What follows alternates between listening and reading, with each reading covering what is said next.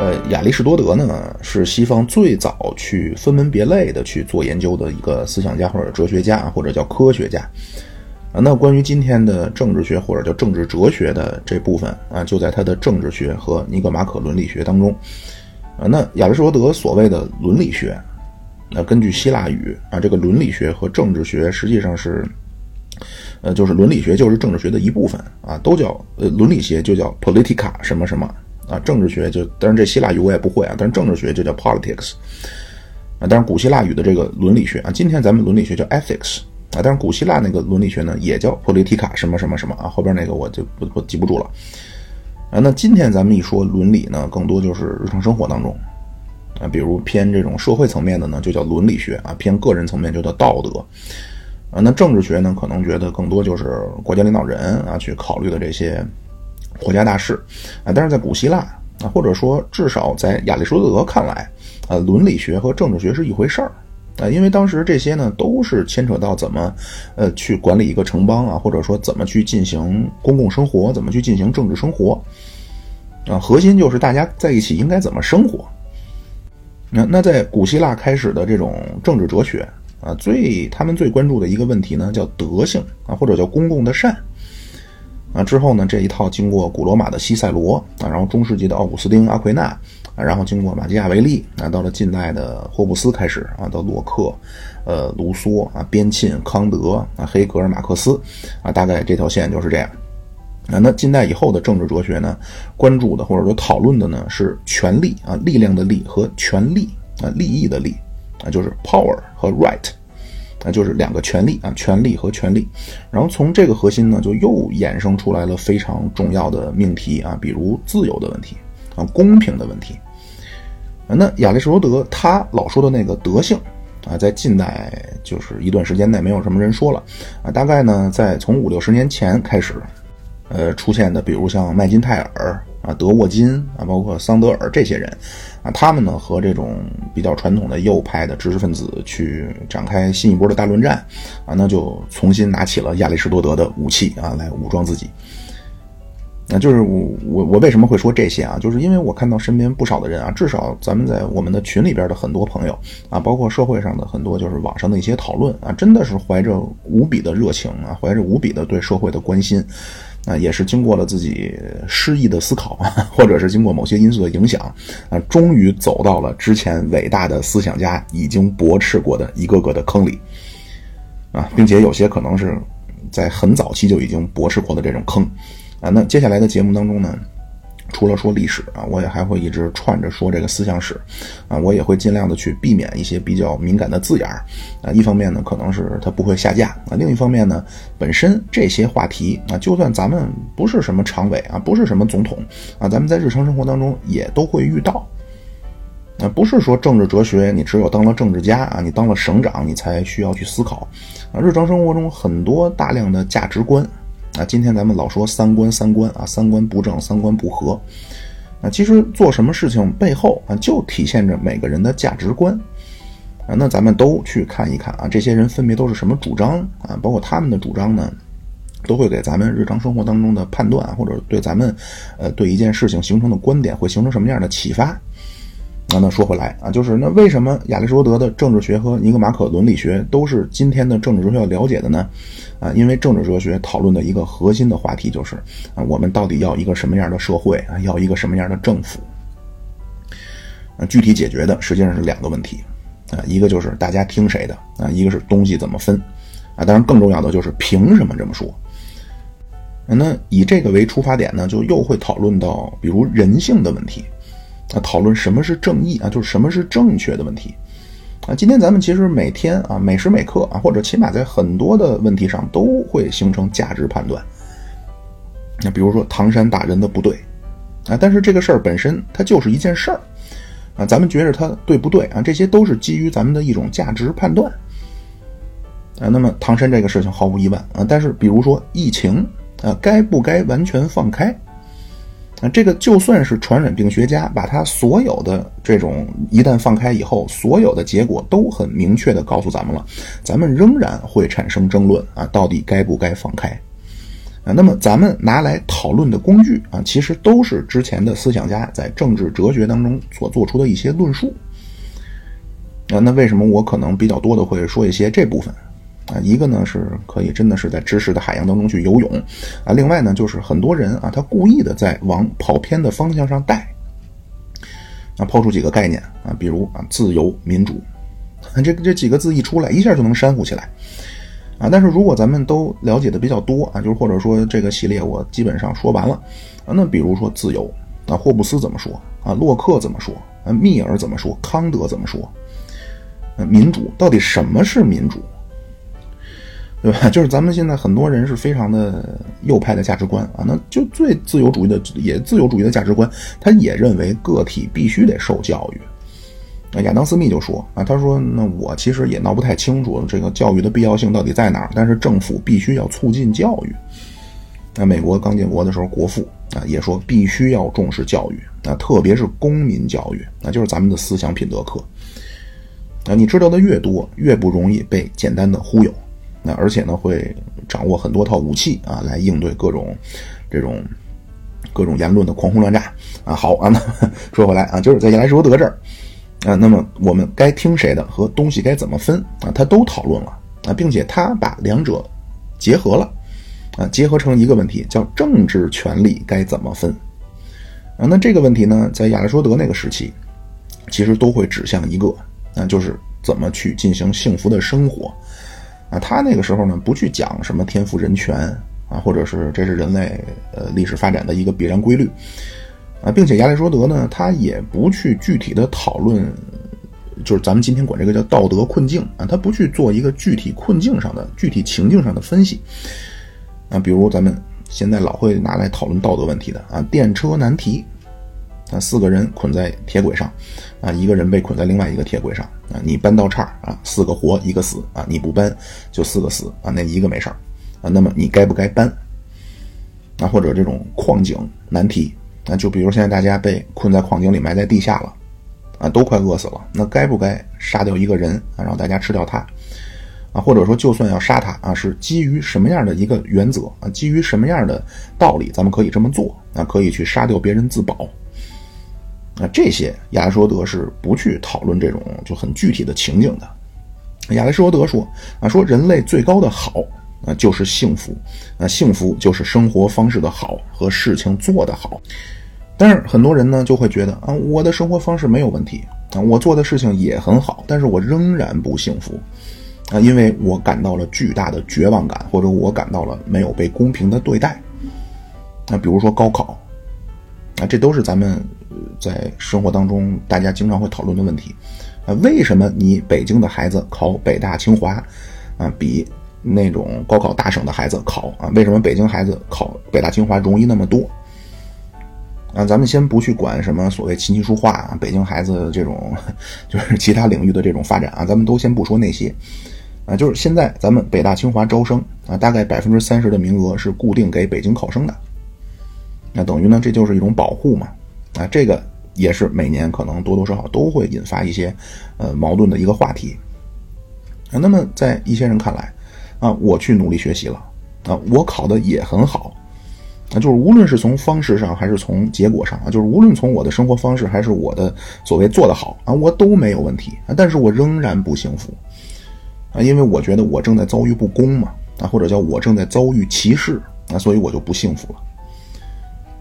啊，那当然，有些人呢，他会觉得，啊，就想得很开啊，觉得啊，这就是命运啊，就是要服从，啊，后面咱们会说这个斯多格学派，叫愿意的被命运领着走啊，不愿意的被命运推着走，就是很多人就是会这么自我安慰啊，觉得这都是人生中的历练啊，没有办法，我既然出生在河南啊，出生在山东了啊，我就认倒霉了，啊，然后呢，可能会就是打引号的升华啊，就觉得那世界上哪有什么公平呢？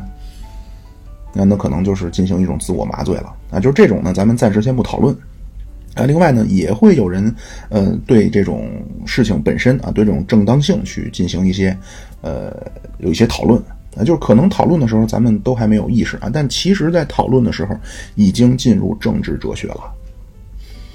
那比如有人说，啊，那这就是偏向北京孩子啊，不然你为什么不全国统一啊？用一张考卷，然后统一排名啊，然后去进行择优录取？啊，也有人说啊，这个确实是偏向了啊，但是啊，就是应该偏向啊，因为北大清华在北京啊，而且呢，他们就是北大清华的这种优势地位啊，是靠北京这个城市啊，就是其他的这种配套资源带来的啊。那么既然在北京呢，啊，照顾本地本地人何罪之有啊？对吧？好像很多地方啊，比如说出租车啊，出租车司机必须得用本地人。也有人说啊，说这个没偏向。那北京孩子考试他可能不如衡水的，但是啊，什么眼界呀、那兴趣啊、文化呀，就这些卷子上不能体现的，北京孩子本来就有优势。难道大学就是去招那种啊，咱们今天叫小镇考试机器吗？啊，大概主流的争论呢，我听到的可能我归纳啊，就是这三种。那第一个核心其实它是自由主义的啊，或者叫自由市场主义的啊，就是要去尽量去掉那种所谓的什么配额呀。啊保护啊，扶植啊，限制啊，那，最终呢是每一个人啊，你努力了，你就应该获得相应的回报。那你如果没有努力，你就没有道理去占便宜。那推崇自由市场的人呢，他就觉得啊，首先在微观上这样最公平，那那在宏观上呢，啊，长期看来这样最有好处。那因为你要是靠什么扶植啊，啊，靠什么政策呀，啊，那你最终肯定就丧失自理能力了嘛。那科奈啊，当初就说啊，说为什么国有企业不行啊？因为政府像爸爸爱儿子一样的偏爱国有企业，所以他们肯定没有竞争力啊。当然，这个话题呢，后来林毅夫老师啊创造了一个概念叫自生能力啊，就完全就把国企的这一系列就是经济学讨论这个问题就说明白了啊。当然，这个咱们今天先不展开，那就是说苏联以前啊，我会说这个计划经济的问题。哎，那就说回来啊，就自由主义的人呢，就觉得啊，不能出于任何理由去保护谁，那就得自由竞争。那这样呢，第一公平啊，第二自由市场是长期的最优解啊。那第二种啊，说本地人就应该偏向本地人啊，这个呢叫社群主义的啊，他们是反对那个自由主义的逻辑起点啊。自由主义呢，它包括它后续的全部的理论，其实都是基于一个。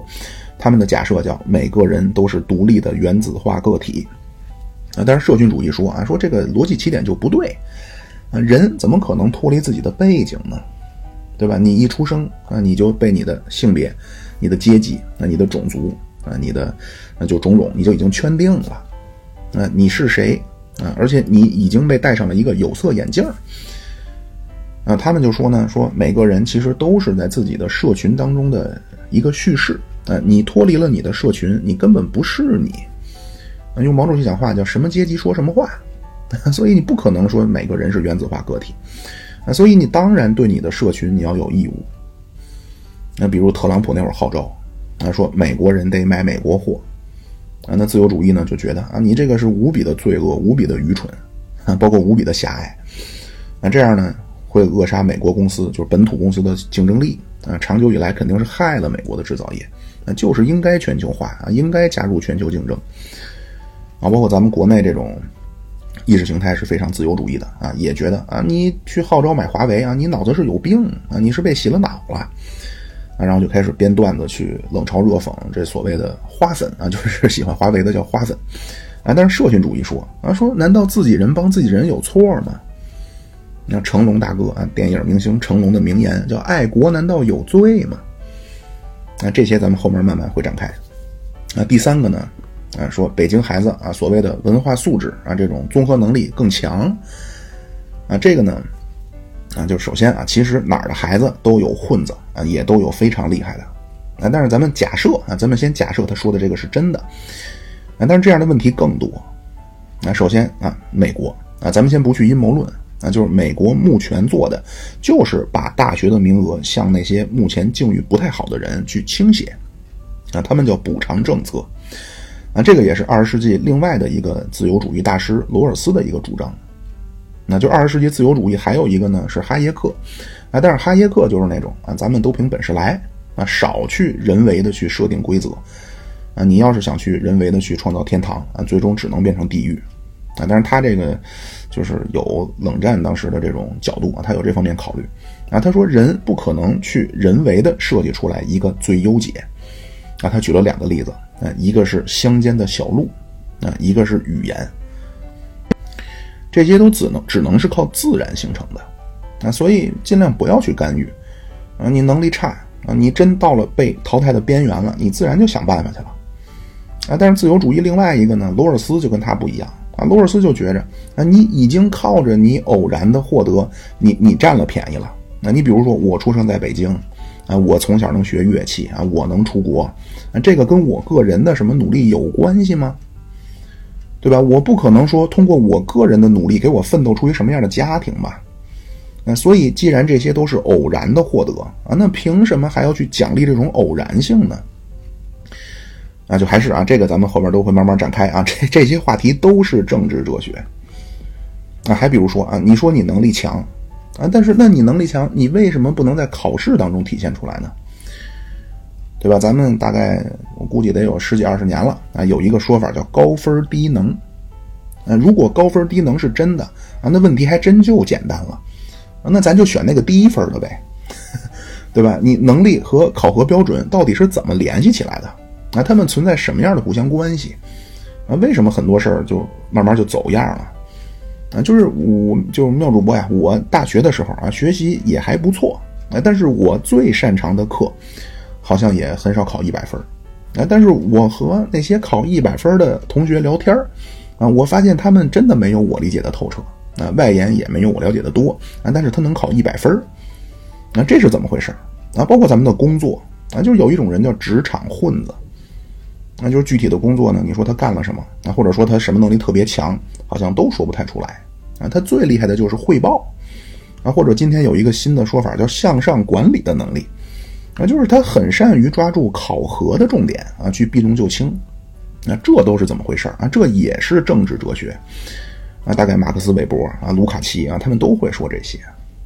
那就是就是一个简单的高考的一个话题，那其实都是政治哲学啊。当然还比如比较敏感的，那就是封城啊，带来一系列的具体的问题。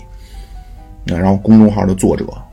那还有被转发，就是你你转发它，相当于你认可它嘛，对吧？就这些本质上都是政治哲学啊。而如果了解的多了啊，你一看公众号啊，叫一撅他屁，他一撅什么屁股，你就知道他要拉什么屎啊。包括转发的啊，基本也都是你身边的同事或者朋友啊。你一看他认同的东西啊，大概你就知道他的水平了。啊，而且大家不要看平时啊拍照片啊，在图书馆啊摆拍，或者说啊啊我深爱知识啊，我买了新东方的大米，这都没有用啊。就是具体的事情啊，你得看他的认同啊，你才知道他大概的水平。啊，跑偏了，很严重，跑偏很严重，看看说到哪儿了啊？那咱们看亚里士多德是怎么说的？那亚里士多德的政治哲学的核心啊是两个啊，第一个叫公正的核心啊是目的论的。那公正就是权力的划分啊，权力的界定啊。那么如果要讨论公正，必须明白行为的目的啊，或者叫行为的本质意图啊，就是这个东西到底咱们是要干什么？啊，前面咱们说了亚里说亚里士多德的本体论啊，四因啊，治疗因、动力因、形式因、目的因啊，就是必须要了解目的。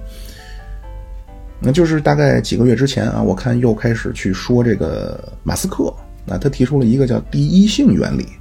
啊，大家都奉为神明啊，觉得这个人太聪明了。其实他所谓的这个第一性，就是亚里士多德的目的论啊，是基本上是一回事儿啊。但是你不了解，你觉得他是神；但是你了解了，你就好像觉得，好像只觉得这个人看书很多啊，也没什么啊。起码在这个问题上啊，没什么。人家当然去探索宇宙，这个很厉害啊，这咱自愧不如啊。第一个叫目的论啊，第二个啊，公正除了物质啊，也包含荣誉。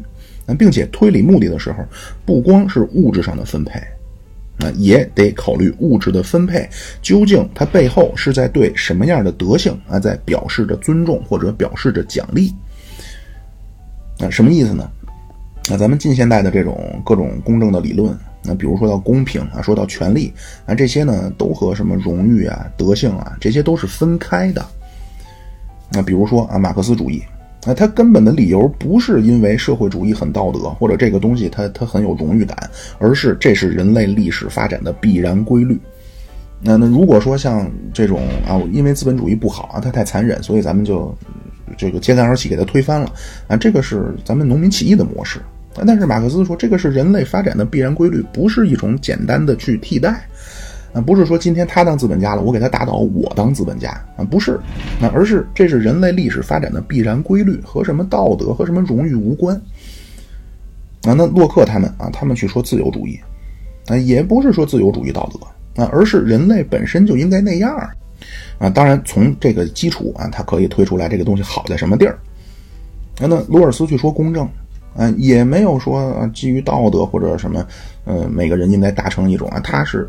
以理性啊，每个人在无知之幕背后达成一种理性的集体共识啊。但是亚里士多德那个时期不一样啊，他觉得关于公正的讨论啊，不可避免的关系到德性问题啊，关系到荣誉的问题啊，因为公正啊是达成幸福生活的重要一环。亚里士多德说啊，公正就是给人应得的东西啊。那怎么去判断，或者说谁应得什么呢？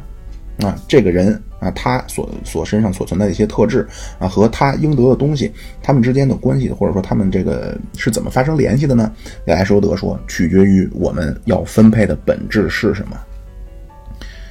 嗯，所以牵扯到要分给谁啊，分给谁，分给他什么啊？这个问题，亚里士多德说，公正包括两个因素啊，一个是分，就是。分配的东西，还有一个就是把这个东西分配给的人啊，所以他先得出一个结论，叫同等之人应当分配到同等之物。那就是如果分配的原则确立了啊，两个人如果在关键性的指标上表现出来的这这种呈现是一样的，那两个人就应该得到相同的东西。那比如说短跑，那我也跑十一秒，他也跑十一秒，那我们俩叫并列第一。那那我一天搬了一百块砖啊，他一天也搬了一百块砖啊，那我们俩拿的钱应该一样。那但是现实生活当中，他肯定不能这么简单。比如咱们前面说那个高考的问题啊，就高考名额的这个问题。那这个很明显就是好学校的名额是有限的啊，但是考生呢都想去北大清华啊，那这个名额到底该给谁呢？啊，如果都考了七百分，该谁去呢？啊，或者说他所谓的关键性的这个指标。那在高考当中，什么样的东西是最关键的呢？是分数吗？亚里士多德说啊，这取决于我们在分配什么。那包括和这些东西相关的，他们背后的美德。那比如他举了一个例子，那两个孩子捡到了一根笛子，那那两个孩子开始争论，啊，那觉得这根笛子该给谁呢？那那么自由主义的人呢，就会说啊，那是谁先发现就给谁。啊，因为自由主义有一个观点叫先到先得。那就只要没经过劳动的东西啊，在自然界当中的，谁先看到啊，然后你付出了劳动啊，比如你给它捡起来了啊，你这叫付出劳动了，那它就是你的。啊，这个洛克就这么给去美洲的这些英国殖民者去辩护啊。洛克说，你不能说这些英国人去抢了印第安人的土地啊，因为那个土地那个东西就在那儿啊，印第安人也不开垦啊，你开垦了，你赋予劳动了啊，你可以说是你的。啊，但是你没赋予劳动啊，你没资格声称对这个东西的所有权。啊，他举例子啊，说你在荒郊野外啊，你喝了一口河里的水，那住在河边上木屋里的人不会觉得你在侵犯他的财产，因为这个河水是自然之物。嗯，没人能说啊，咱们叫凭爱将富士山私有。啊，但是如果你喝了一口这个人从井里挑上来的水，那对方一定就觉得啊，你这是在侵犯我的财产了。啊，因为井里挑出来的水经过了劳动了啊，所以就代表有人声明了对他的所有权了。所以在自由主义当中呢，一个最初级的或者最原始的一个分配原则叫先到先得。啊，当然这个现在也有问题了。那你比如黄牛党，啊，这个问题你怎么看啊？你觉得他对不对？啊，这也是政治哲学讨论的。啊，当然咱还说回到亚里士多德，亚里士多德当然不会觉得叫先到先得。那他说应该给谁呢？嗯，不是什么谁发现谁赋予劳动给他捡起来了就给谁。那既然是分配的是笛子，那笛子的目的是什么？是拿来演奏音乐的。那所以必须给那个吹笛子吹得好的人。那所以和分配笛子啊相关的这个优点啊，就必须得是那个吹笛子的能力。啊，那分配笛子这件事儿啊，和其他的一些因素或者叫其他的优点，比如这个人多有钱啊，这个人的身份多么高贵。啊，包括他长得多帅啊，就是身体上的优势啊，包括一些偶然啊，比如抽奖啊，这些和笛子的这个本质都没关系啊，你分配笛子啊，你如果说价高者得啊，或者说你通过抽签啊，谁运气咱们叫测丁壳啊，哪个孩子测丁壳赢了，谁运气好归谁。亚里士多德说这些都是不公正，而这种偏离，那就是一旦呃怎么说呢？就是一旦偏离了他本来目的啊，这种就叫腐败啊。咱们今天觉得腐败必须得是权钱交易啊，但是只要偏离了本来目的的啊，就叫腐败。那比如现在分析婚姻的问题，那生孩子的问题，啊，因为很多人不愿意去生孩子，不愿意结婚了嘛。有一种说法啊，就觉得啊，结婚亏。啊，觉得什么时候结婚呢？啊，结婚的这种预期利益啊，高于你单身或者说你跟女朋友就这么处着的预期利益。啊，如果你结婚以后的利益高啊，你就会选择结婚。那生孩子也是啊，如果觉得生孩子的利益大于不生孩子利益，才会生孩子。啊，所以这些人最终得出一个看法啊，就是现在生活太苦了，那所以我们选择不结婚也不生孩子了。啊，所以呢，在他们看来呢，像什么浪漫啊，那感情啊。那就从和和婚姻都没关系了，啊，因为觉得像什么爱情啊、义务啊、承诺呀，那这些你不能简化成金钱了，对吧？咱们有些人啊说觉得这种人是很清醒，那当然他是把利益算得很明白，啊，这个身家多少多少钱啊，能换来年轻貌美啊，什么胸是什么什么罩杯，那难道这样就是清醒吗？啊，难道这样就是通透吗？那甚至有说法啊，说婚姻就是利益的捆绑。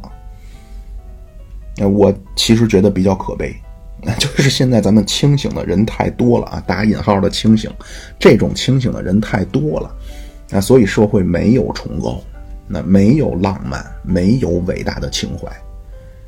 啊，那既然你的世界里只有利益，啊，那么你啊，咱们就是说一句后边马克思主义会说的话，啊，你只能被物化啊，然后商品拜物教。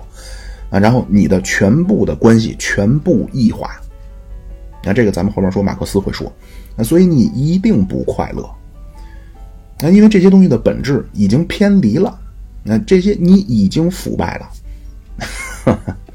啊，那说回来啊，亚里士多德说这个笛子的分配，那什么物化呀、异化啊，这都是马克思这种，包括西西方马克思就二十世纪以后的这些。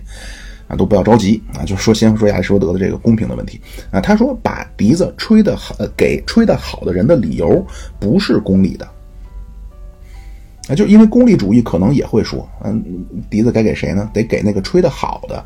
那为什么呢？呃，因为你给了那个笛子吹得好的，就能让所有人的利益都最大化。那你比如给了詹姆斯高威啊，给他吹啊，吹完了，人民群众得到了精神愉悦啊，并且还能卖票啊，还能创收。能够拉动经济啊，能够带动地方就业，对吧？如果你给了一个最有钱的，他拿着没有用啊，只能摆着。那就是功利主义，可能也会赞同这个笛子要分配给那个吹笛子吹得好的啊，分配给詹姆斯高威啊。但是他的理由是基于功利的角度啊，要多数人的效用的最大化。但是亚里士多德不一样啊，他说长笛的目的就是为了阐述美妙的音乐的。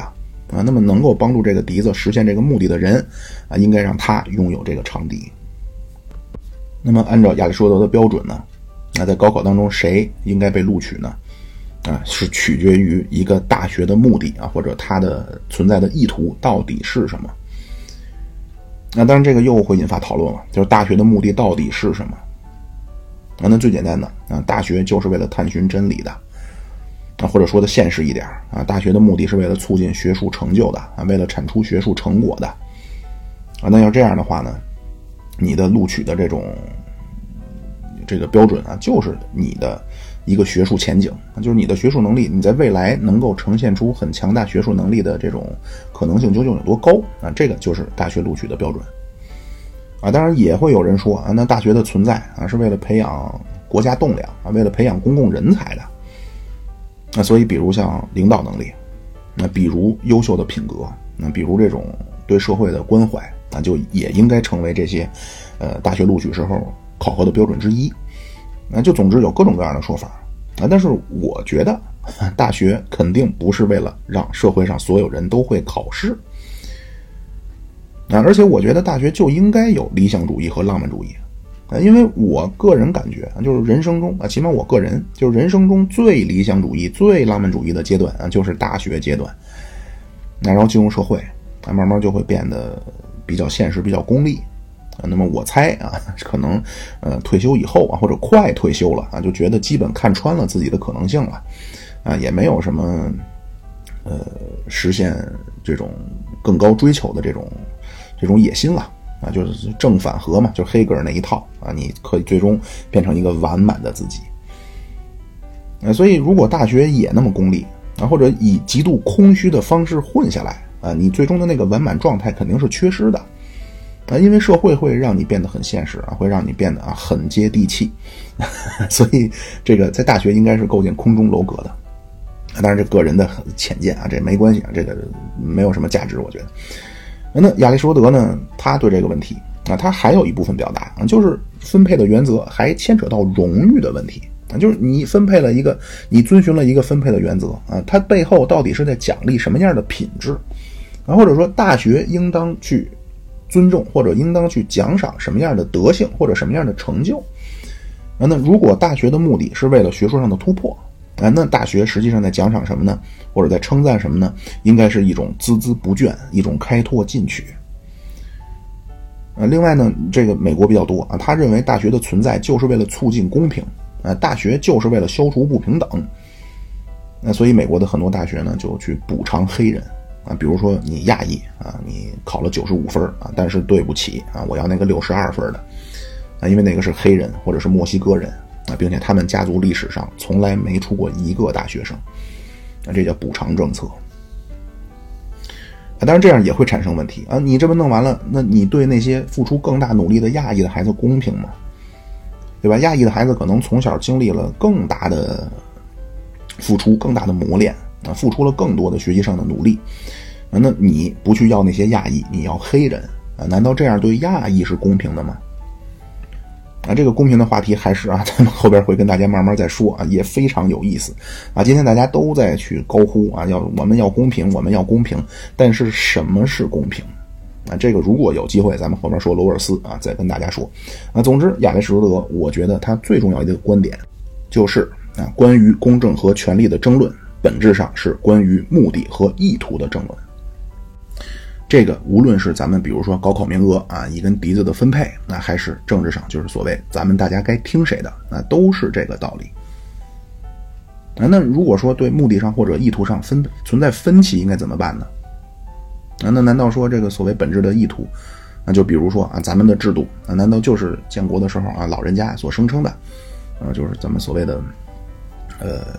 共同纲领啊里边所说的啊，或者说大学的目的啊，难道就是创始人所说的吗？当然也可能就是咱们的因为宪法经过过修改啊，或者说大学的创始人啊，他不是创始人啊，大学现任的校长啊，都会有一些对他学校的所谓目的的一些阐述。亚里士多德说啊，这些都能推理出来啊，包括社会制度的目的啊，而且这些东西不是一劳永逸的就确定了的啊。那怎么去推理一种社会制度的目的呢？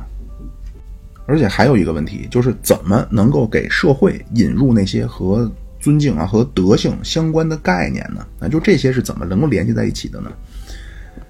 那今天咱们讨论啊，分配公正，啊，其实主要关心的，比方说收入问题，啊，机会分配的问题，那比如说收入差距太大了啊，我觉得不公平了啊，或者说高考的机会啊，我觉得对呃高考大省的这些考生啊，觉得对他们不公平了。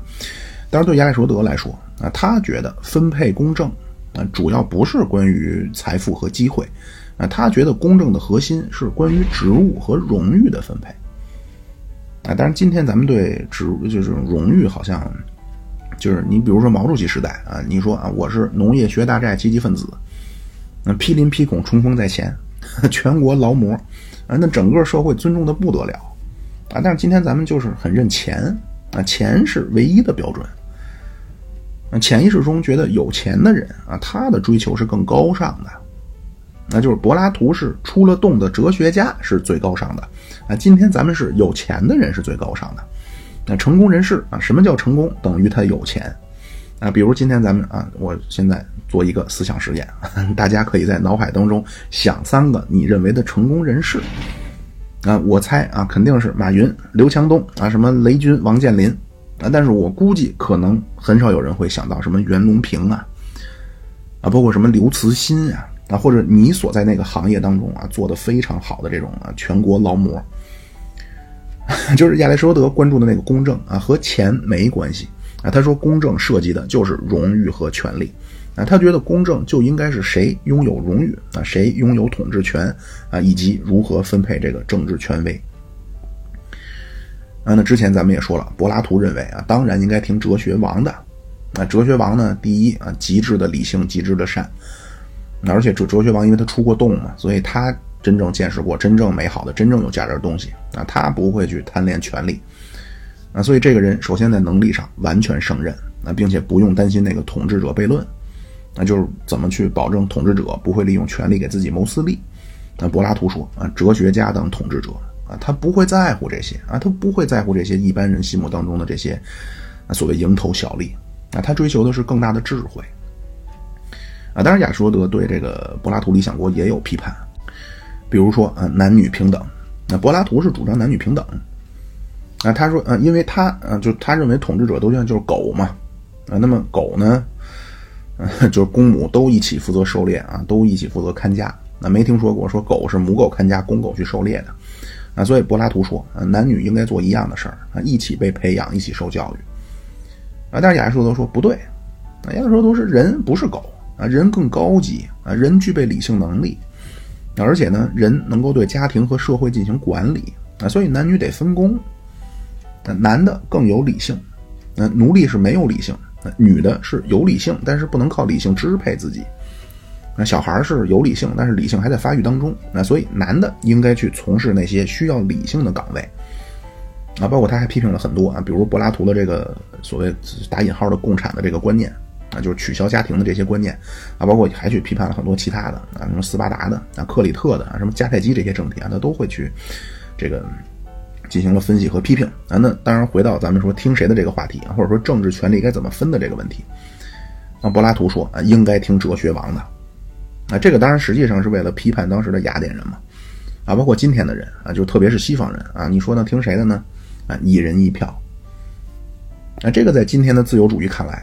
啊，其他任何的方式都存在歧视，那就自由主义认为啊，如果你说的对，啊，那如果社会呢能够允许进行充分的讨论啊，当然别人会同意你。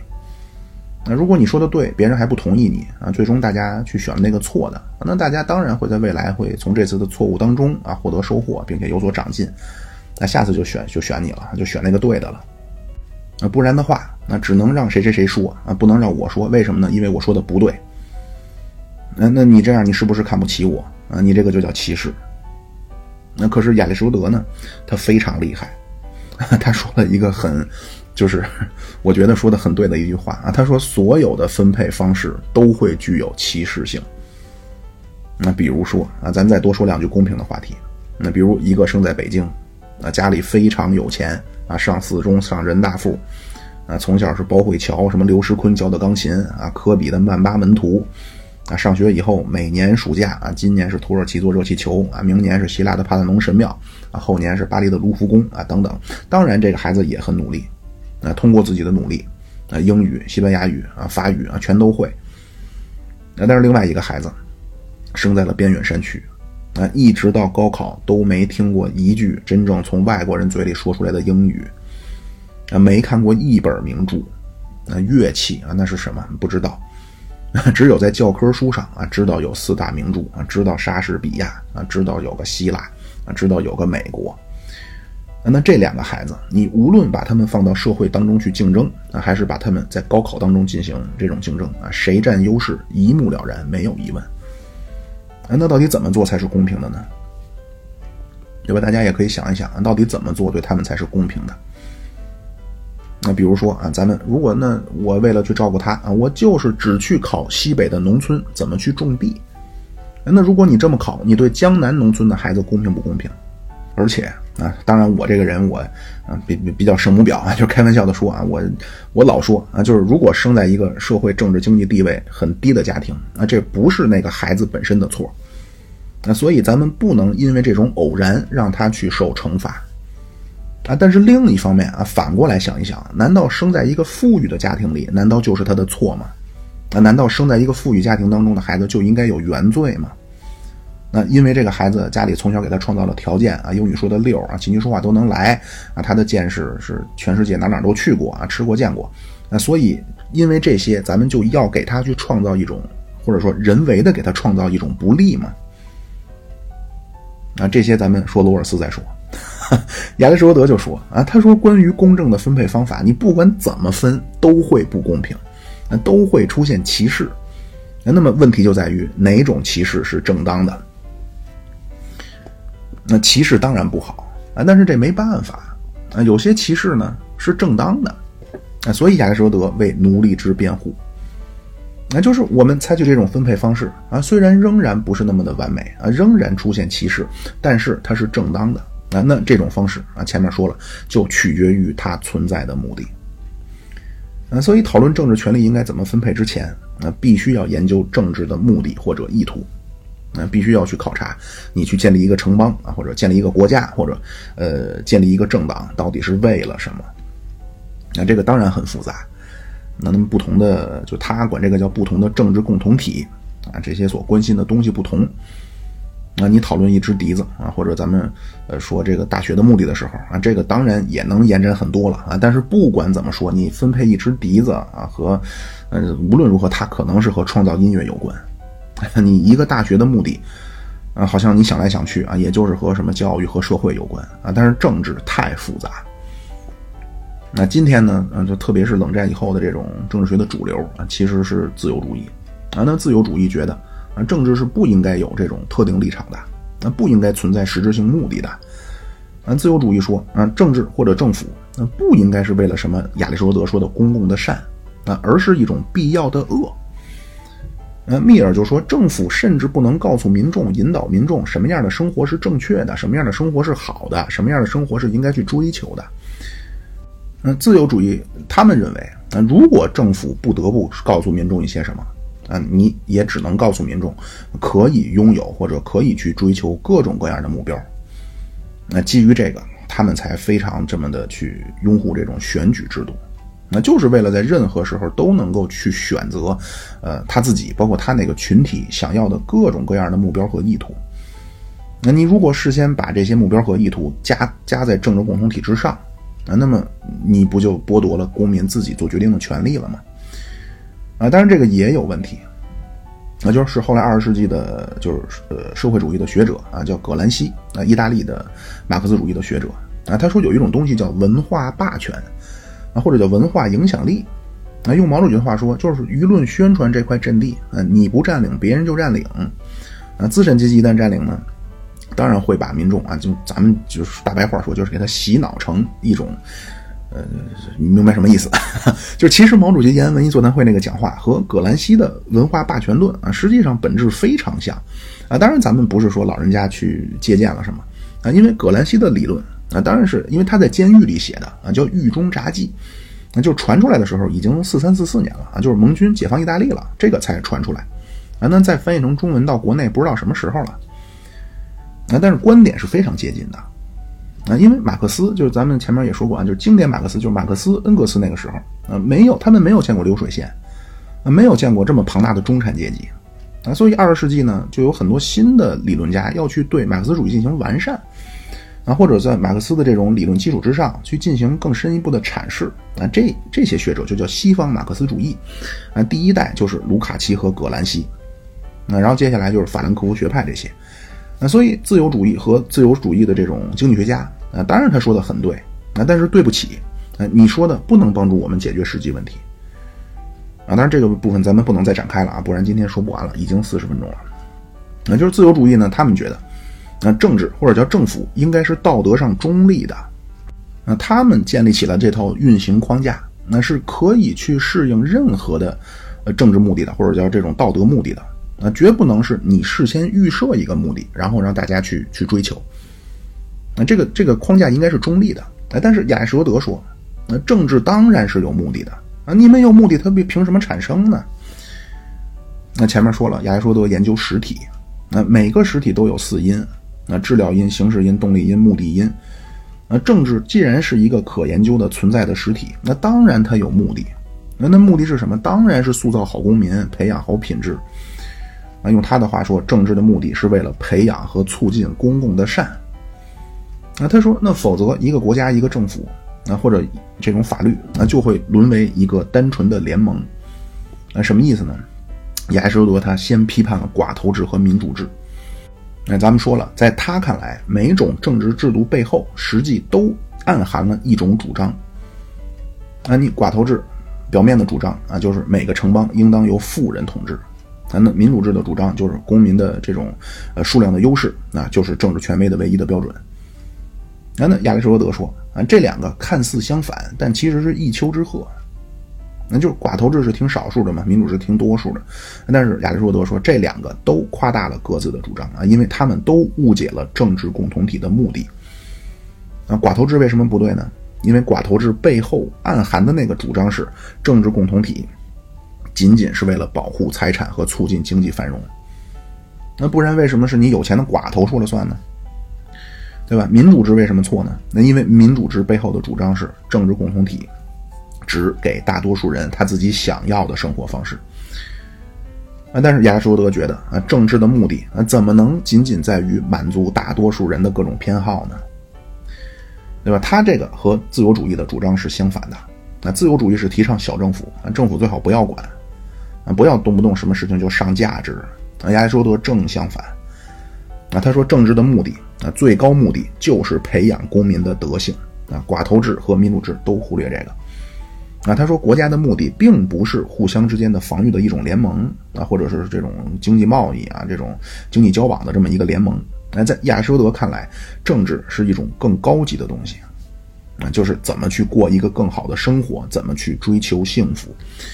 啊，所以亚里士多德看来啊，政治真正的目的是让每个人都能够发挥自己独特的人类的能力和德性啊，一起促进公共的善，那，能够一起去进行理性的判断。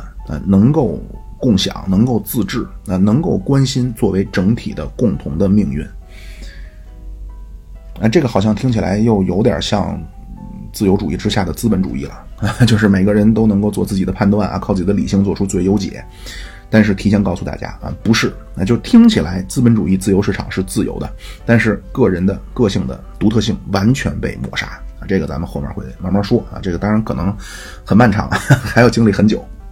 先挖一把坑啊，做一做预告，啊，那又说回来，就是为什么亚里士多德认为参与政治在某种程度上啊，对过一种更好的生活是必不可少的呢？就是为什么他主张你必须政治的目的是培养更好的公共善、公共的德性呢？啊，或者说为什么咱们不能在脱离政治的情况下去去去做这些呢？啊，亚里士多德说，这个是基于我们的本性。那只有生活在城邦之中啊，并且只有在参与政治的情况之下啊，人类才能够实现人类的本性啊。他说这个是人的本性啊。他说人类注定就是为了政治联盟而存在啊。人比蜜蜂和其他的群居动物都更高级啊。人和其他的动物相比啊，当然其他动物咱们也能够看到这种群居的啊，但是人类拥有一种独特的能力，叫语言的能力。那其他动物也能叫。那而且他们的叫声呢，恐怕也能够表达他们的快乐和痛苦，但是人类的语言，那和这些其他的这些动物完全不一样啊！不仅人类可以靠语言表达快乐和痛苦，而且还可以用语言去讨论什么是公正，什么是不公正啊，什么是对，什么是错，啊，能够对这些事情加以区分、加以讨论。所以语言就是这么一种进行理性思考、理性讨论的介质。啊，所以亚里士多德说啊，城邦当然是优先于个人啊。他政治学一开篇就说这个问题。那当然，时间上啊，个体的出现一定是优于城邦啊。但是在咱们现实世界当中的优先级上，个人必须在城邦之后啊，或者用咱们的话说，就是集体的优先级高于个人。那所以他有一句名言啊，就是一个人如果脱离了社会，要么是野兽，要么就是神。那所以什么叫政治生活？啊，实际就是用语言的能力来实现自己的本性。那必须学会和别人讨论是非善恶啊，讨论公正不公正。那可能又有人问了，为什么只能在政治当中去讨论是非对错啊？在家里和自己老婆不能讨论吗？对吧？我和几个朋友啊，成立一个俱乐部，不能讨论吗？亚里士多说，因为这些啊，你讨论的这些话题叫道德哲学啊，政治哲学，这些都属于实践理性啊。当然还有一个就是为什么咱们需要道德呢？啊，起码亚里士多德看来啊，这个就是为了追求幸福啊。当然他所谓的这个幸福，不是功利主义说的那种啊，就是快乐减痛苦的这么一个值。亚里士多德说的这个和他们说的和功利主义说的还不太一样。那有德性的人去行正当之事啊，很有可能就是痛苦的。那咱们叫舍生取义，你难道说你都死了你是快乐的吗？对吧？所以亚里士多德说的这种幸福，不是一种这种生理上的感受，那而是一种存在的方式啊。他说这种方式叫什么呢？叫灵魂与德性相符合的行为。那咱们讲话叫知行合一，你知行合一了，你就幸福了。啊，这个不是说你这这种幸福，不是说你夏天吹着空调啊，吃着烤全羊，不是这种东西，啊，是一种状态啊，是一种方式啊。亚里士多德管这个叫灵魂与德性相符合的行为。那，这到了这个状态，你就幸福了。那所以为什么不能在家里呢？或者在一个哲学课堂上，啊，或者说读一读康德，咱们来学习正确的道德原则，然后在需要的时候你就运用它。亚里士多德说，这种方式不能把人培养成有德性的人。啊，他说道德和德性产生于习惯。嗯，道德必须是通过行动啊来学到的，而且他说这种情况也适用于艺术。啊，就是艺术也必须是通过行动而学到的。啊，这个和咱们儒家的主张也非常像。在咱们儒家，你看他讨论道德、讨论艺术都是在一起讨论的。那所以亚里士多德说啊，说成为有道德、有德性的人啊，就像学游泳。啊，毛主席讲话啊，人都是在游泳当中学会的游泳，在革命当中学会的革命，对吧？你不可能说通过读一本书，啊，或者说你通过去听一次讲座啊，你就会弹钢琴了，啊，你就会游泳了，啊，不可能，啊，你得去练习，啊，对吧？你可能去听了郎朗的演奏，啊，包括如果说你本身具备一定基础啊，你知道哇，他的这个指法啊，他的踏板的运用啊，都是怎么弄的，那这个你可能是有了收获了。那但是你仍然不可能和他，就是你如果不去进行更额外的练习，你不可能达到他那个标准。那或者说咱们在日常生活当中啊，你不去下水啊，你不去通过拉琴啊，你不可能成为一个游会游泳的人，你不可能不去拉琴就成为一个小提琴家。那道德和德性啊，就和这个事情的原理是一样的。所以亚里士多德说啊，通过正当的行为成为正当的人。啊，通过有节制的行为成为有节制的人，通过做勇敢的行为而成为勇敢的人。啊，这个东西啊，就是在亚里士多德看来，那道德为什么和学习声乐、学习器乐啊、学习游泳一样呢？啊，因为这个东西有一个共同点，就是你必须得培养一个习惯，那或者叫你得形成条件反射，形成肌肉记忆。那所以他的德育观，那你肯定不能去通过宣传一些规则，啊，宣传先进事迹。那而是要在培养习惯当中去塑造品质，那就是我们小时候去去搞所谓的德育，啊，要么就是找一个扶过老太太过马路的一个高年同学来做报告，啊，或者课上啊老师给我们讲爱国小故事。亚里士多德说啊，这都不对啊，因为道德教育的本质是形成习惯，那习惯是道德教育的第一步。那因为你光靠习惯啊，你你肯定你就成了机械重复了。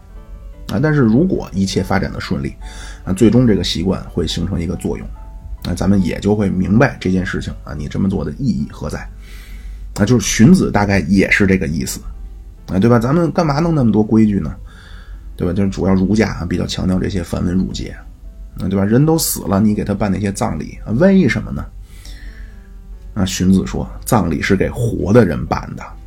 啊，就是你这一套东西多了，那你干多了，自然你内心的感情就生发了。那大概这个就是关于亚里士多德这个道德形成的一个看法啊，就是先要去做那些符合德性的行为啊，最终德性背后的这种所谓真实性情啊，自然你也就具备了啊。所以人必须要参与政治，那参与政治的目的就是为了培养德性啊，为了培养德性。那因为这个德性啊，这个道德这个东西具有实践性，所以你必须进入社会。啊你进入实践，所以人本质上是一种政治动物。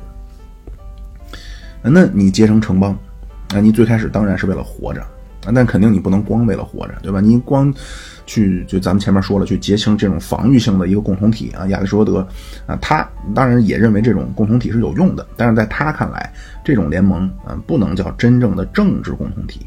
那为什么呢？因为它目的不对。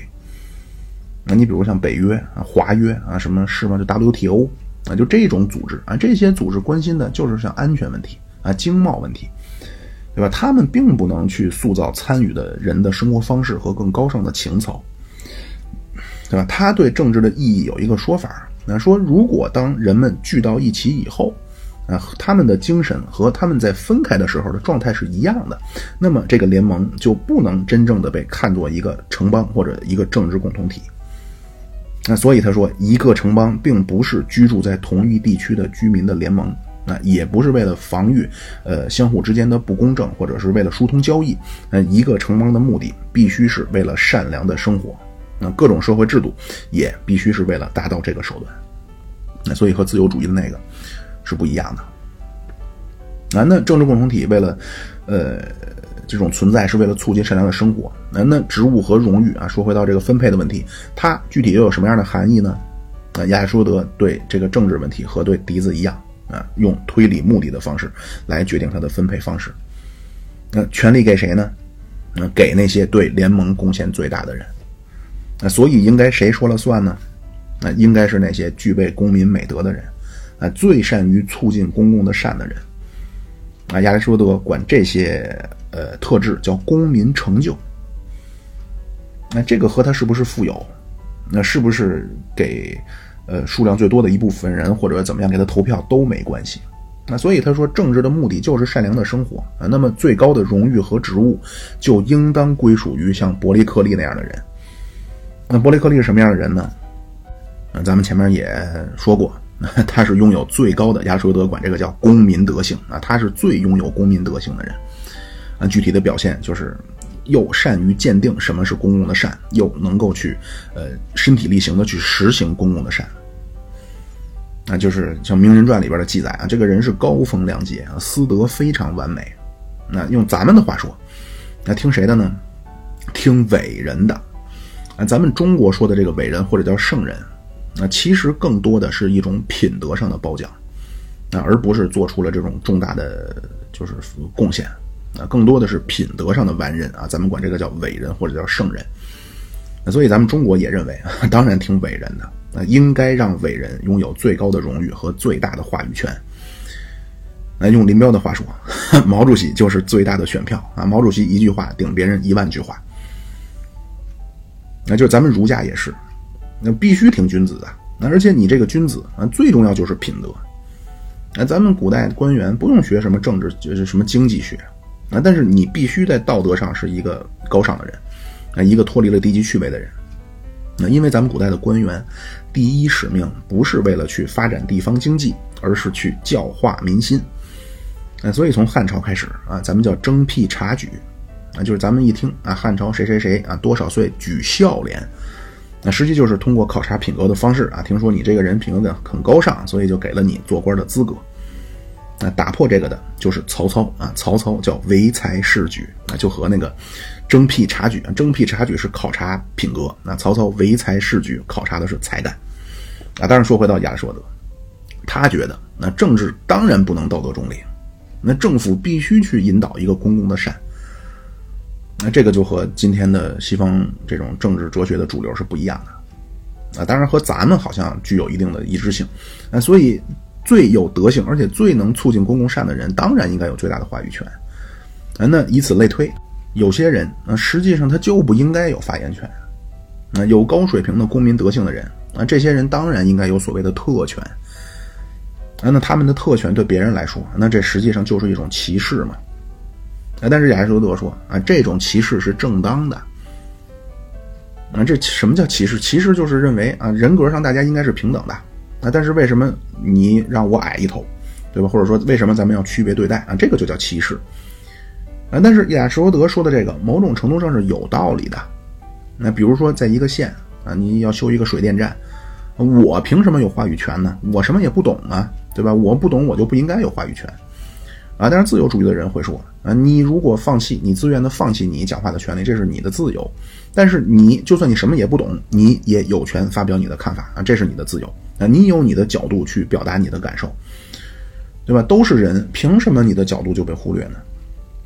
那而且自由主义看来啊，更可怕的是，谁有权说谁没有权，啊，对吧？谁有权鉴定，谁没有权利说话？那这个鉴定的权利太可怕了。那就好比权利可以宣布，那谁是精神病？那可以宣布谁是红码。那自由主义觉得，那这个问题比你一个外行去发表缺心眼的言论更加可怕。那这个就是近代政治哲学讨论的一个话题，就是权力的问题。啊，但是当时亚里士多德认为啊，那伟大领袖就应该是最大的选票。啊，他说这个也是有道理的。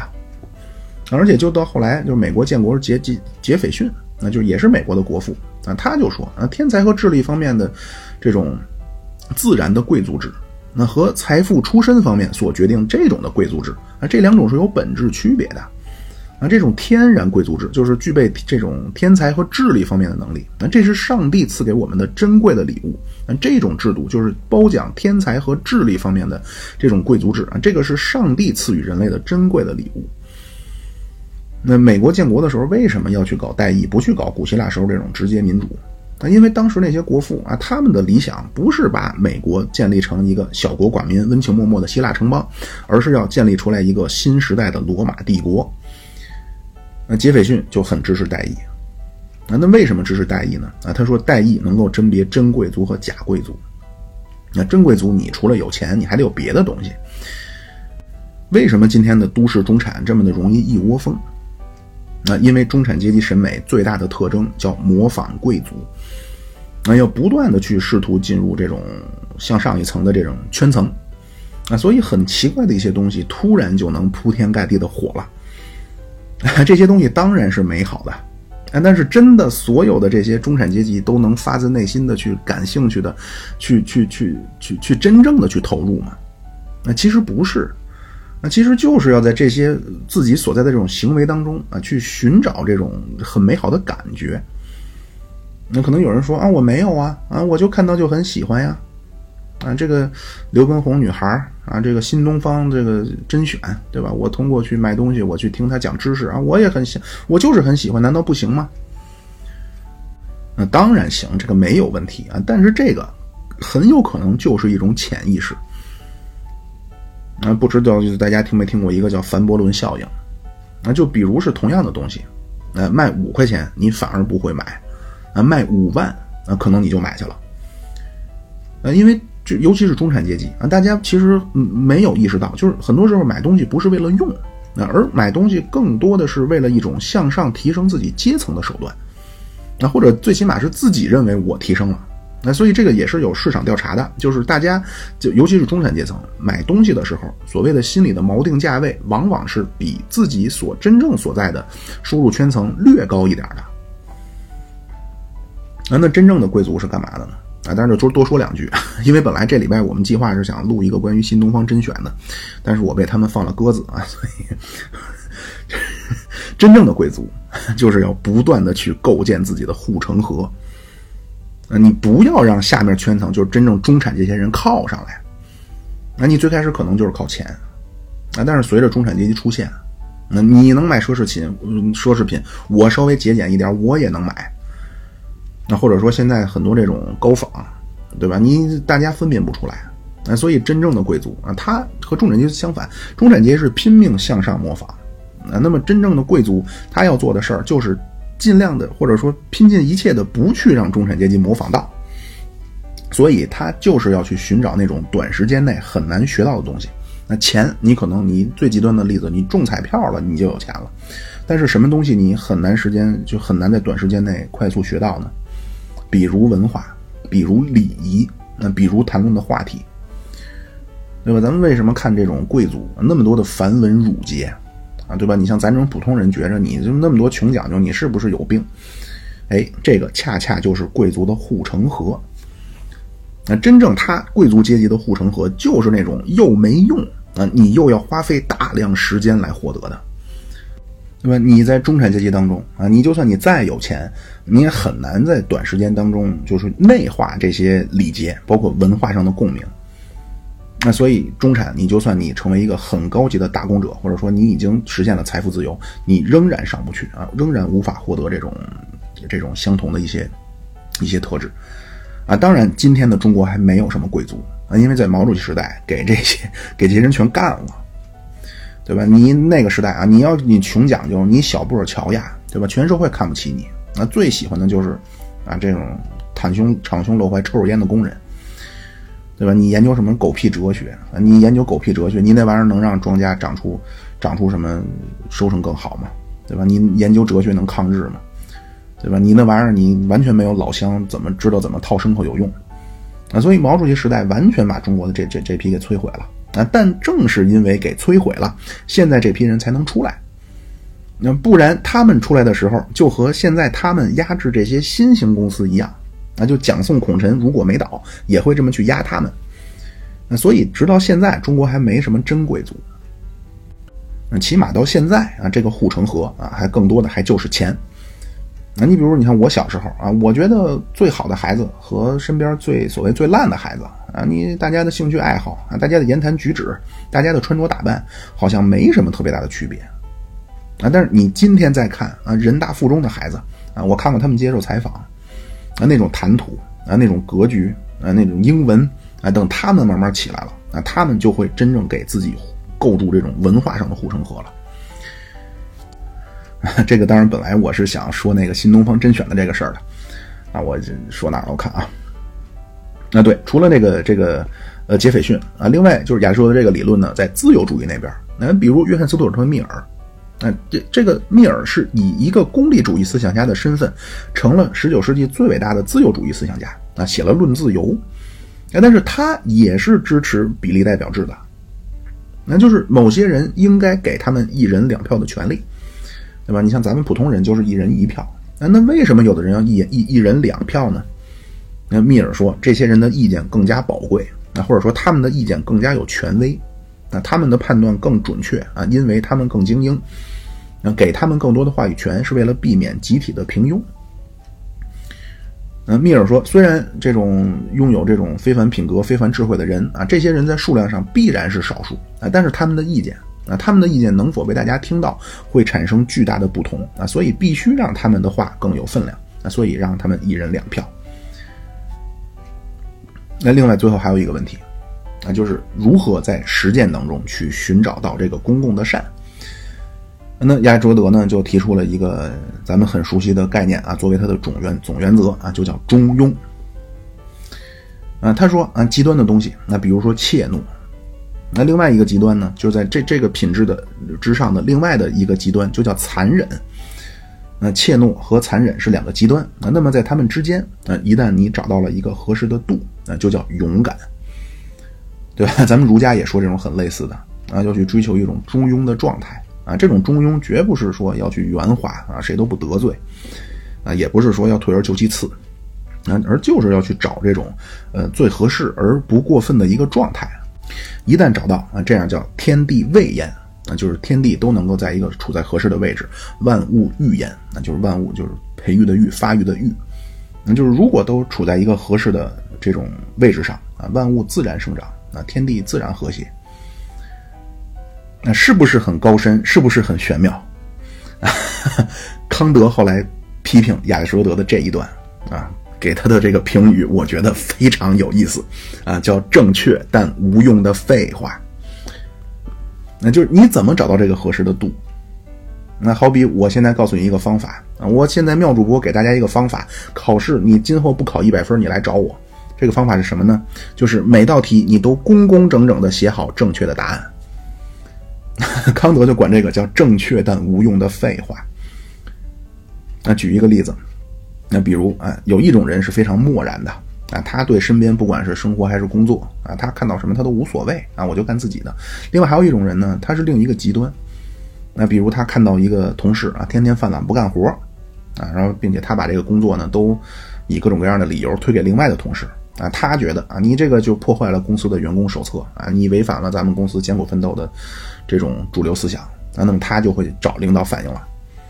啊，并且他会把所有的呃和员工手册上这种呈现出来不一样的啊，都会去向领导反映。比如今天谁谁谁没穿西服了，啊，他觉得不对就反映了。那比如或者说啊，一个肥差下来了，啊，他不太明白为什么这个工作交给谁谁谁，那他也要去找领导。对吧？咱们肯定不能说他是坏人，啊，但是呢，咱们姑且管他叫有点迂腐，啊，那么前一种咱们说的很漠然的，啊，对吧？就是或者咱们管他叫过过分灵活的，啊，和这种过分教条、过分迂腐的，啊，那按说中间应该有一个品格叫非常正直，对吧？咱们都希望能够做到，呃，又能够兼顾灵活性啊，同时都有自己原则性的一个正直的人吧。那么，请你亚里士多德告诉我啊，我行为的准则该是什么？可能有人会说啊，入乡随俗，对吧？咱这是很多人会说的。你到公司先看啊，先看这个公司的文化，啊，先看别人是怎么处事的。啊，那我就问了，那假如你去了一个组织，嗯，这个组织非常邪恶啊，老员工对新员工啊非常残忍，非打即骂，对吧？你是不是要学？那那可能他就说了啊，那要是这种我可能就走了，对吧？我试用期我赶紧我离职啊。那就这样的话，说明你内心还是有一个标准啊，这个标准绝不是入乡随俗，对吧？绝不是你周围的人干什么我就把它当做标准。哎，那亚里士多德说啊，他说中庸就是正确的时间对正确的人，为了正确的目的用正确的方式做正确的事儿。那怎么才能够找到正确？啊，因为之前咱们有节目也说过康德啊，就康德是给了一套完全能公式化的东西啊，你按照他说的那个，你能不能接受搁一边？但你按照他说的那个，你一定能找到。但是亚里士多德说的这个呢，好像缺乏一定的，呃，缺乏一定的指导性。啊，他的说法啊，其实是就是怎么说呢？因为古希腊那个理性的传统啊，他就说，当然通过理性，啊，你通过理性找到那个合适的度啊，那这个度就在日常行为当中。啊那么这个就是正义啊，或者是正确的方式。那这个就和咱们儒家又不太一样了。嗯，咱们的正确，那是基于一种个不，我不能叫咱们，就是儒，起码在儒家看来，所谓的正确是基于高级生命情感之上的。啊，这个东西不是感性，啊，感性就是我看见什么了，我听见什么了，啊，这个叫感性能力。理性能力就是完全抽象的思考能力。啊，这两者之间当然还存在一个知性的能力啊，但是咱这边就咱们中国人思考问题呢，他他不是按这么这么分，嗯，不是什么人分感性和理性啊，在咱们儒家这儿啊，人和动物最大的区别就是人有高级生命情感，比如人能欣赏艺术，人有恻隐之心。那老虎吃羊，他肯定不会心里觉得不爽，哎，但是如果一个君子啊，你让他去伤害同类，他应该下不去手。啊，所以我就说啊，就是咱们因为老有人说啊，我们对日本要怎么怎么样啊，我就觉得，就算当年一个真正，咱们不说今天今天的日本人啊，下一代，就就算是当初来过中国、参与过侵华的一个日本老兵，今天跪在你的面前向你忏悔啊，如果一个真正的儒家的君子，那现在让你去抽他，抽他大嘴巴，你下不去手，那就是你看不见他的时候，你可以说各种狠话啊，当然这也不是一个儒家看来有修养的行为了。啊，但是如果一旦这个人真正跪在你面前啊，或者他在你面前啊，让你亲自下手去抽他，那儒家会认为真正的君子是下不去这个手的。那咱们的这种正义观的得出，那不是基于理性啊，而是基于一种高级生命情感。那所以咱们一说到公正啊，人问孔子啊，说哎，我们那边那父亲犯了罪，那儿子就能把父亲送到官府啊，我们那边的人是不是很正直？那，孔子说很奇怪啊，说我理解的直，那就是正直，恰恰和你说的相反。那真正的正直是父为子隐，子为父隐。那就是爸爸犯了罪，儿子得帮着隐瞒。那家里人出了事儿，得帮着隐瞒。那这个就孔子说的这个直，那是这个意思。那这个这个直为什么是正确？因为它符合人内心的高级生命情感。那理性就是要以眼还眼，以牙还牙。啊，对吧？咱们还是那个例子啊，比如说日本的侵华老兵跪在你面前，啊，我就说你下不去手。啊，有的人他就反驳，啊，他说那孔子说了不对，你说的妙主播你说的不对，孔子说了不要以德报怨，要以直报怨。那那问题就是什么是直？嗯，如果这个直是理性的算计，那是以眼还眼。那你当年来杀中国人了，我今天就得把你活活打死，甚至我要搞出一次什么东京大屠杀。那但是这个绝不是孔子说的那个直，那在他那儿那个直是符合人内心的善良情感的东西啊，所以要父为子隐，子为父隐。那而这个今天在西方国家也认同了那就是亲属之间可以不去互相出庭作证，啊，这个叫拒证权啊，就是拒绝作证权，好像咱们国内也有这个了。那这个东西就是你理性啊和这种内心的感受到底谁该让渡谁？那在儒家看来啊，内心的冷酷比头脑不冷静更可怕。那用咱们的话说，就是你这个人没人味儿啊！你没人味儿，不是说你不会推理了，不会不懂逻辑了，而是你这个人没有一点的温情脉脉啊！咱们传统呢，都会把这种东西去，咱们管这个叫人质啊，就是叫人质没关系啊，因为这本身确实是人质，但是一提到人质，下意识的潜台词觉得这个东西不行啊！但为什么不行呢？啊，因为不理性。那不理性又怎么了呢？呃，因为在西方的这种文化传统当中，啊，认为理性靠得住。那你的那个人质或者你那个亲亲之爱，你靠不住。那但是在儒家看来，那妈妈爱孩子，这个是世界上最靠得住的，对吧？世界上有没有冷酷的心呢？就妈妈就想折磨孩子，一定有。对吧？有的人我就对我父母没感情，有的人说我就对我孩子没感情，我孩子就是我翻身的，就是什么机器。那这种人当然有，但是世界上有没有人没有理性呢？那肯定也有，对吧？不然为什么亚里士多德给奴隶制辩护呢？啊，说回来，亚里士多德，对吧？因为他觉得奴隶没有理性，对吧？你没有理性的人就不能参与政治生活，因为你不是人。那这些人就叫会说话的工具。但是在咱们看来啊，这个人最大的问题不是因为他没理性，而是这个人咱们叫丧尽天良，对吧？天良啊，就没良知，你没良心啊。这良心这东西不是理性的算计啊。当然这东西咱们就不展开了，就今天已经有点长了啊。大概亚里士多德就是这么一个主张。首先分配的时候啊，要去寻找一种正当的歧视；那其次道德啊，要在实践当中去。呃，首先去摸索啊，其次去去去形成靠习惯啊，把它逐渐形成内化，啊，大概就就是这样啊。然后下次开始呢，咱们说这个亚历山大和希腊化时代啊，然后很快咱们可能一两期吧，就终结掉古希腊时代，进入古罗马了。啊，好啊，那么还是啊，谢谢感谢各位一如既往的支持啊，各位可以点赞、订阅、留言、评论啊，这个关注啊，包括分享啊。好，那谢谢各位啊，咱们今天就到这里，拜拜。